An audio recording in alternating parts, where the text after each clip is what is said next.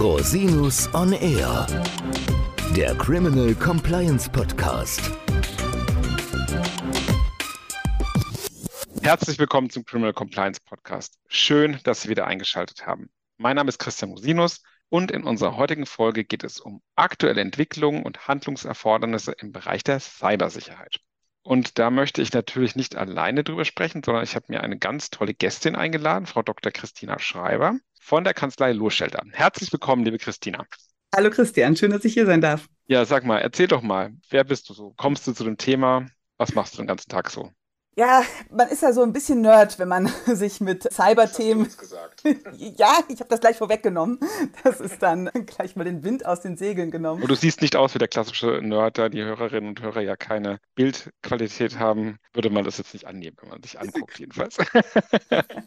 Das ist beruhigend. Die Diskussionen bei uns in der Kanzlei zeigen manchmal aber etwas anderes. Naja. Mich hat das Thema so Technik und Verbindung von Recht und Technik allerdings von Anfang an fasziniert. Ich habe im Studium schon an einem sehr spezialisierten Lehrstuhl gearbeitet, habe da unter anderem im Telekommunikationsrecht promoviert. Und dann ist das mit den Jahren, also ich bin jetzt seit 2010 Anwältin bei Lohschelder, bin sogar Fachanwältin für Verwaltungsrecht, also eigentlich so aus der Regulierung Telekommunikation kommt. Und weil mich das von Anfang an fasziniert hat, wie ich jetzt zunehmend Telekommunikation nutzen kann für IoT, für die ganzen IT-Strukturen und Digitalisierungsfragen, bin ich da reingewachsen. Mein Schreibtisch, so als Dienstleister, kann man ja schon darauf Einfluss nehmen, womit er sich füllt, aber ein bisschen ist man auch von der Nachfrage abhängig. Mein Schreibtisch ist inzwischen ganz überwiegend mit Fragestellungen zu Datenschutz, Datennutzung und eben auch ganz viel Cybersecurity zunehmend gefüllt. Mhm. Und das sind zum einen die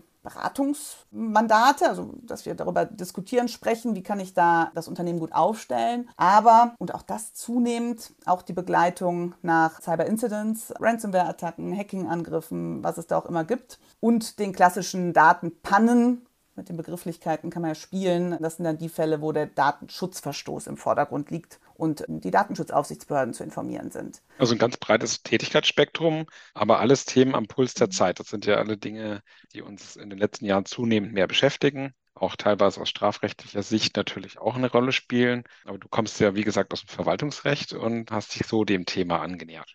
Genau, also inzwischen wirklich oder seit langem schon so Verwaltungszivilrecht, also das Strafrecht, das ziehe ich mir nicht an, das kann ich nicht, aber Verwaltungszivilrecht eben in den regulierten Bereichen. Ja, spannend. Und aktuelle Entwicklung und Handlungserfordernisse, gibt es denn da irgendein Thema aktuell im Bereich der Cybersicherheit, das unsere Hörerinnen und Hörer umtreiben sollte oder vielleicht schon ja. umtreibt? Ja, also es gibt so zwei große Einfallstore und das zweite, da würden wir uns heute ja gerne mal drauf konzentrieren. Also die Angriffe auf die Unternehmen nehmen erheblich zu. Zugleich, spätestens seit dem Ukraine-Krieg und den Aktivitäten Russlands ist das ja auch in den Medien breit präsent. Zeitgleich wird es immer schwieriger, die Cyberrisiken adäquat zu versichern.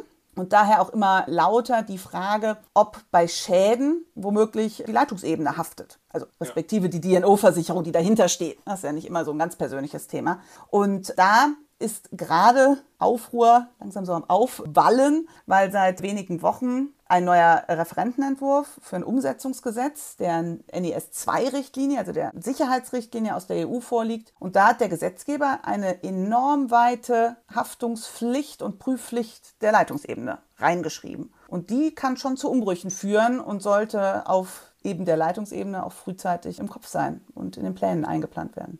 Okay, was bedeutet denn enorm weit? Ja, enorm weit heißt, da steht jetzt drin, dass die Leitungsebene selber alle Cybersecurity-Maßnahmen billigen und überwachen muss. Das darf sie nicht delegieren und für dafür entstandene Schäden muss sie haften. Da kann sich auch nicht wegverglichen werden. Wenn ich das mit meinen Kollegen beispielsweise aus dem Umweltrecht diskutiere, dann sagen die mir, sie haben selbst im Bereich Strahlenschutz, also wo es um Gesundheitsgefahren geht, der Mitarbeiter, kaum so strenge Haftungsregelungen und so engeren Rahmen der Delegationsmöglichkeiten für die Geschäftsleitung. Also der Gesetzgeber, wenn es sich durchsetzt, wie gesagt, Referentenentwurf aktuell, zieht da die Daumenschrauben doch arg an, um das Thema auf der Geschäftsleitungsvorstandsebene zu platzieren. Ich muss ehrlicherweise sagen, ich finde sowas nur so als Gedanke, das ist ja so ein bisschen wahnhafte Gesetzgebung, weil man sollte ja die Dinge da platzieren, wo sie auch fachlich hingehören. Jetzt wird man ja nicht sagen können, dass die durchschnittlichen Geschäftsführungspersonen Fachkräfte sind im Bereich Cybersicherheit. Also das ist ja klassischerweise etwas, was man delegieren können muss, einfach auch aus fachlicher Sicht. Wie kommt man denn auf so eine Idee? Ich kann verstehen, dass man sagt Überwachungspflicht und so weiter und so fort, aber dass man so quasi nicht delegierbare Pflichten, soll jetzt jedes Unternehmen einen ITler einstellen in der Geschäftsführung oder im Vorstand oder was ist der Plan? Ja, vor allem, weil es die Fachkräfte ja auch in rauen Mengen am genau, also gibt. ich weiß ja ähm, nur, wie es bei uns ist. Wenn wir nur einen einfachen ITler suchen, ist das schon eine große Herausforderung, aber ich meine. Ja, also ich, ich denke, man muss das schon ein bisschen differenziert sehen. Also ich finde die Gesetzgebung auch enorm weit. Wenn man sich die Richtlinie anguckt, ähm, die da umgesetzt werden soll, äh, macht das durchaus Sinn. Da steht nämlich, dass es Leitungsaufgabe ist, sich darum zu kümmern, vereinfacht gesagt. Es müssen Governance-Strukturen eingezogen werden. Das heißt, da kommen wir von der Idee, die wir auch kennen in der Regulierung, dass ich die Leitungsebene verpflichte, sich darum zu kümmern, dass ein äh, funktionierendes System im Unternehmen eingesetzt wird. Ich vermute, der Referentenentwurf ist geleakt worden, also wir haben auch noch keine Begründung. Ich vermute, dass die Mitarbeiter, die das geschrieben haben, hier sich die Wirklichkeit angeschaut haben und gesagt haben, es wird einfach viel zu wenig beachtet. Der Cybervorstand ist noch überhaupt nicht real und momentan ist das Thema zu sehr ein unbeliebtes Kind und wird auf Management-Ebene weggeschoben. Und das kann eben auch nicht sein. Und dann haben wir schon oft erlebt, dass dann der Gesetzgeber einmal den Ball zu weit wirft und wir dann über Auslegung wieder auf ein machbares Level kommen müssen. Ja gut, geleakte Gesetzesentwürfe kennen wir im Strafrecht ja nur zu gut. die sind nicht immer umgesetzt worden. Also wie ist denn da die Aussicht? Also wie realistisch oder wie wahrscheinlich ist das, dass auch das so Gesetzesformen annimmt? Also der deutsche Gesetzgeber muss eine gewisse Pflicht normieren, weil das in der Richtlinie selber drinsteht. Die NES-Richtlinie sagt, dass die Leitungsebene muss verantwortlich gemacht werden für die Etablierung von Governance-Strukturen, die ein ausreichendes Risikomanagement für diese Cybersicherheit klarstellen, absichern, gewährleisten. Das heißt, es wird eine entsprechende Norm kommen. Die Frage ist, mit welcher Schärfe und welchem genauen Zuschnitt. Ich denke, das, was du vorhin gesagt hast, das muss delegierbar sein. Es muss aber auch klar sein, und das wird es wegen der Richtlinienvorgaben auch im finalen Gesetzentwurf sein müssen, dass auf Vorstandsebene, Geschäftsleitungsebene die Basispflicht verankert ist. Das macht total Sinn. Jetzt hast du ja im Zuge unserer Vorbereitung gesagt, es gibt auch ein Urteil, was in diese Richtung eine Rolle spielt vom OEG 2 Brücken. Vielleicht kannst du das mal in dem Kontext erläutern. Ja, sehr gerne. In dem Kontext zeigt sich äh, ganz gut, dass wir hier auch nicht aus dem Nichts kommen, sondern wir haben ja auch heute schon eine allgemeine Haftung der Leitungsebene, GmbH-Gesetz, ich glaube Paragraph 43, entsprechend im Aktiengesetz hinten in den 90ern. Und da haben wir auch heute schon klar geregelt, dass für verschuldete Sorgfaltspflichtverletzungen organspezifischer Art die Leitungsebene haft. Wir streiten uns da oder sind im Ungewissen gerade, wann Cyber-Security-Maßnahmen organspezifische Pflichten sind. So, da greift auch das neue Gesetz. Und da hatten wir jetzt Ende letzten Jahres ein Urteil des OLG 2 Brücken, das da eines, als eines der ersten Urteile mal ein wenig, wenig konkrete Aussagen zugetätigt hat. Ganz interessant, da hat die Geschäftsführung auf eine Phishing-Mail Überweisung getätigt. Also bestand eine Geschäftsbeziehung und dann kam eine Phishing-Mail, wo so ein ganz kleiner Buchstabendreher drin war, ist nicht erkannt worden. Geschäftsführung hat Zahlungen veranlasst. Und da hat das OLG gesagt, das war keine organspezifische Pflicht, weil Buchhaltung macht ja jeder. Also Buchhaltung macht nicht nur die Leitungsebene. Und ich finde es auch in dem konkreten Fall nachvollziehbar, aber er zeigt die, die, Schwierigkeiten, die wir in der Praxis haben. Weil was ist denn jetzt genau organspezifisch? Und da gibt es wirklich rege Diskussionen. Und ich glaube, die Ränder sind klar. Also irgendwas, was äh, halt üblicherweise der Mitarbeiter macht, also kein Anklicken von verseuchten E-Mails, das ist es nicht. Aber ist es denn nur das Anstoßen von irgendeinem Informationsmanagementsystem oder ist es eben doch auch schon auf Geschäftsführungsebene das Begleiten, das Forcieren, das Ressourcenfreimachen und ich nehme die Diskussion so wahr, dass auch ein Stück weit gestützt auf die OLG Zwei-Brücken-Entscheidung die letzten Stimmen immer lauter werden. Also die sagen nicht alles, aber äh, doch so eine grundsätzliche Prozesspflicht, das Unternehmen vernünftig aufzustellen. Das heißt, es gibt eine Prozesspflicht, das ist ja ähnlich wie allgemeine Compliance-Pflichten auch. Und durch die aussichtsstehende Gesetzgebung wird das nochmal nachgeschärft und präzisiert. Und kannst du noch mal vielleicht ganz kurz zu dem Referentenentwurf zurückkommen und sagen, was sind aus deiner Sicht so die wichtigsten Themen, die man da im Hinterkopf haben muss, wenn man sich damit beschäftigt? Also ja. neben der, dieser ganz konkreten Anknüpfung an die Geschäftsführung.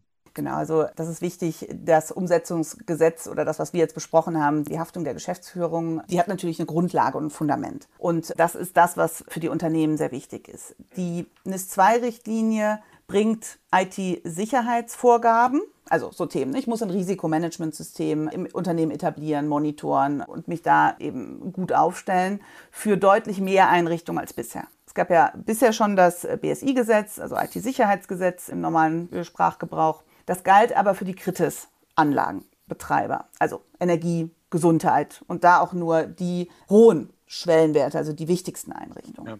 Kurz dazu vielleicht ergänzen, wir haben dazu schon mal eine Podcast-Folge gemacht. Ich verlinke die entsprechende Folge auch in den Show Notes, falls Sie das interessiert, liebe Hörerinnen und Hörer. Und das wird jetzt ganz erheblich ausgeweitet. Also es sind viel mehr Sektoren erfasst, auch Produktion, digitale Dienste, Chemie. Also Unternehmen, die wir jetzt im, in der normalen Wahrnehmung nicht als die absoluten kritischen Infrastrukturen betrachten. Ja.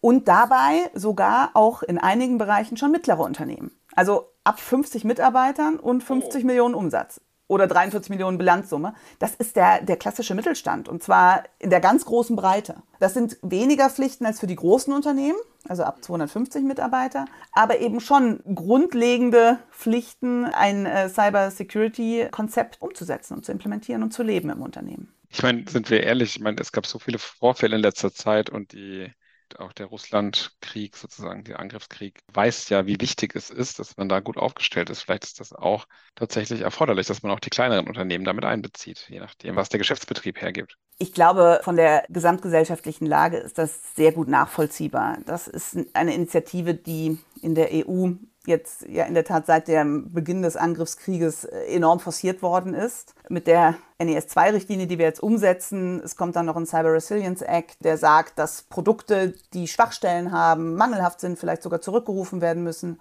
Und die EU arbeitet ja gerade auch noch an einem sogenannten äh, Cyberschutzschirm, wo im Grunde ein, ein Schutzring um die, um die EU gelegt werden soll in Sachen Cybersecurity. Das sind wichtige Maßnahmen, einfach um uns zu schützen, um die Gesellschaft insgesamt zu schützen. So, jetzt sehen sich Unternehmen natürlich wieder meiner weiteren Regulatorik ausgesetzt, natürlich überfordernd teilweise für Unternehmen. Was können Unternehmen denn jetzt konkret tun? Können die sich jetzt schon vorbereiten? Was sind da die Schritte, die man gehen muss als Unternehmen oder als Führungskraft? Also groß sind die Herausforderungen definitiv, gerade weil das Fachpersonal eben auch schwierig zu bekommen ist. Wichtig ist, den Kopf nicht in den Sand zu stecken. Also das Bild vom, vom Strauß passt da schon ganz gut, weil es gibt durchaus Hilfestellungen, an denen man sich entlanghangeln kann. Ein gutes Beispiel sind da die Vorgaben des BSI, also des Bundesamtes für, für ähm, Sicherheit in der Informationstechnik.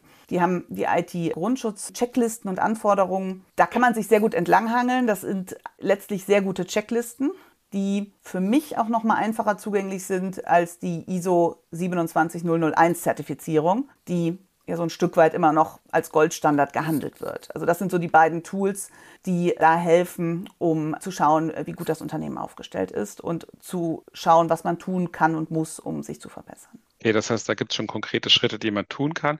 Zeitplan. Gibt es einen konkreten Zeitplan, wo du sagst, da muss man spätestens anfangen oder man hätte schon längst anfangen müssen? Umso früher, umso besser. ja. Okay, das würde ich auch sagen. Also, genau. Ja, umso früher, umso besser. Es sind ja, es sind ja zwei Komponenten. Also es ist ja nicht nur die Gesetzgebung, die da jetzt kommt, sondern es ist ja auch schlicht ergreifend wichtig, um Schäden vom Unternehmen abzuwenden. Wenn ein Vorfall da ist, und wir sehen das in der Praxis oft, auch bei den kleineren Vorfällen stehen meistens ein, zwei, drei, vier Wochen die Bänder still. Und da geht es halt schon um horrende Summen. Und deswegen besser früher als spät. Die Gesetzgebung muss bis Herbst 2024 durch sein.